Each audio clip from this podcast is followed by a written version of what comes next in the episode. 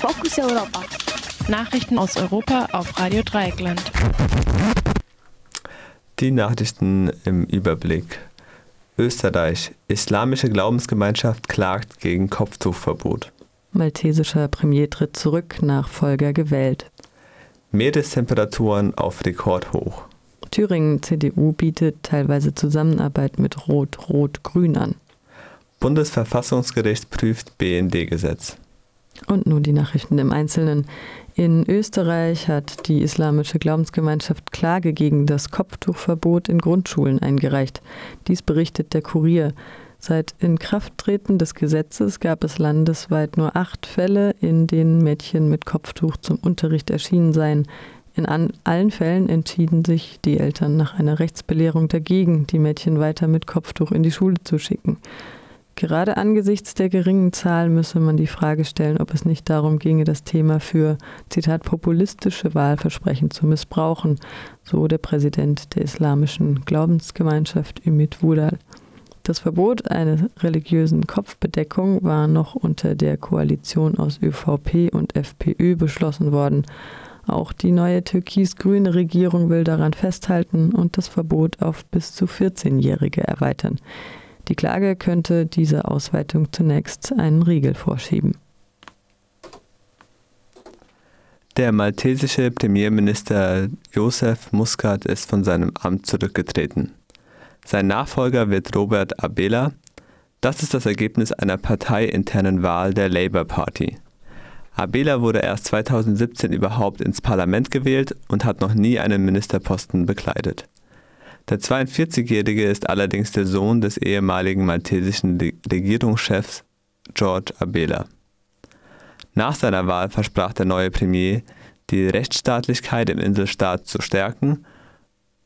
Nach dem Mord an, dem an der Journalistin Daphne Caruana Galizia 2017 war ein Netz aus Korruption und Abhängigkeiten zwischen der maltesischen Regierung und Geschäftsleuten aufgeflogen. In den Mord war mutmaßlich mindestens auch der Kabinettschef des zurückgetretenen Premierministers Muscat verstrickt. Nach wochenlangen Protesten und Druck seitens des EU-Parlaments hatte Muscat im Dezember seinen Rücktritt angekündigt. KritikerInnen sehen in der Wahl Abelas allerdings keine Verbesserung der Lage. Vielmehr gehörte dieser genauso zur politischen Elite des Landes wie sein Vorgänger. Die Temperaturen der Ozeane sind so hoch wie nie. Das zeigt eine Studie im Fachmagazin Advances in Atmospheric Science. 2019 war demnach das Jahr mit der höchsten Wassertemperatur seit Beginn der Messungen. Die letzten fünf Jahre waren jeweils Rekordjahre. In zwei Kilometern Tiefe liegt die Temperatur laut der Studie 0,075 Grad über dem Durchschnitt der Jahre 1981 bis 2010. Die meiste Wärme allerdings speichern Meere in den ersten drei Metern Wassertiefe. Allein dort halten die Ozeane weltweit etwa genauso viel Wärme wie die gesamte Atmosphäre der Erde. Der Klimawandel zeigt sich laut den ForscherInnen besonders stark in den Meeren.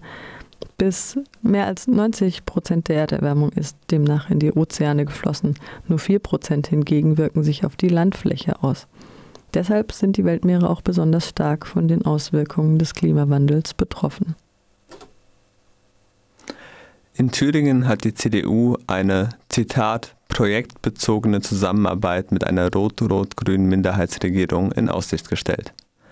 Man könne Mehrheiten bei wichtigen Themen organisieren, sagte CDU-Landeschef Mike Moding am gestrigen Montag. Gleichzeitig erteilte Moding aber eine, einer grundsätzlichen Unterstützung der Minderheitsregierung eine Absage. Seine Partei wolle das Zitat ideologische Projekt Rot-Rot-Grün nicht verlängern, so Moding weiter. Auch die FDP will mit einer Minderheitsregierung unter Ministerpräsident, Ministerpräsident Ramelow nur bei einzelnen Gesetzesprojekten zusammenarbeiten. Die grüne Umweltministerin Anja Siegesmund zeigte sich enttäuscht von dem Zitat unkonkreten Angebot. Bei der Landtagswahl in Thüringen war die Linke deutlich stärkste Kraft geworden, erreichte mit ihren bisherigen Koalitionspartnern aber keine Mehrheit. Die CDU hingegen musste hohe Verluste hinnehmen. Seitdem wird über eine Regierungsbildung diskutiert. Ein Teil der thüringischen CDU wünscht sich eine Koalition mit der AfD, die bei der Wahl auf dem zweiten Platz landete. Der ehemalige Ministerpräsident Althaus hatte zuletzt auch eine Regierung aus CDU und Linken ins Gespräch gebracht. CDU-Chefin Kram-Karrenbauer pocht allerdings auf die bundesweiten Beschlüsse, die die Linke und die AfD in einen Topf werfen und Koalitionen mit beiden ausschließen.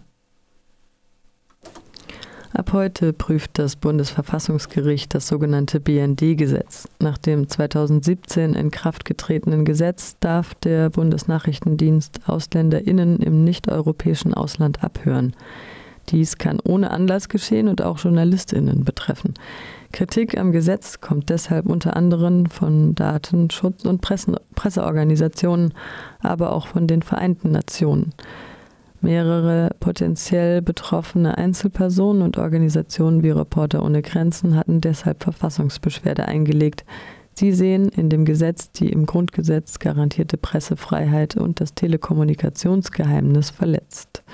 Wenn klar sei, dass deutsche Geheimdienste Journalistinnen im Ausland überwachen, können diese ihren Quellen keinen Schutz mehr bieten, so die Klägerinnen. Das Gesetz war verabschiedet worden, nachdem im Zuge des NSA-Skandals aufgeflogen war, dass der BND ohnehin bereits rechtswidrige, Person, rechtswidrige Personen im Ausland überwacht. Mit der Verabschiedung wurde dieses Vorgehen legalisiert. Soweit die Fokus Europa Nachrichten am 14. Januar 2020.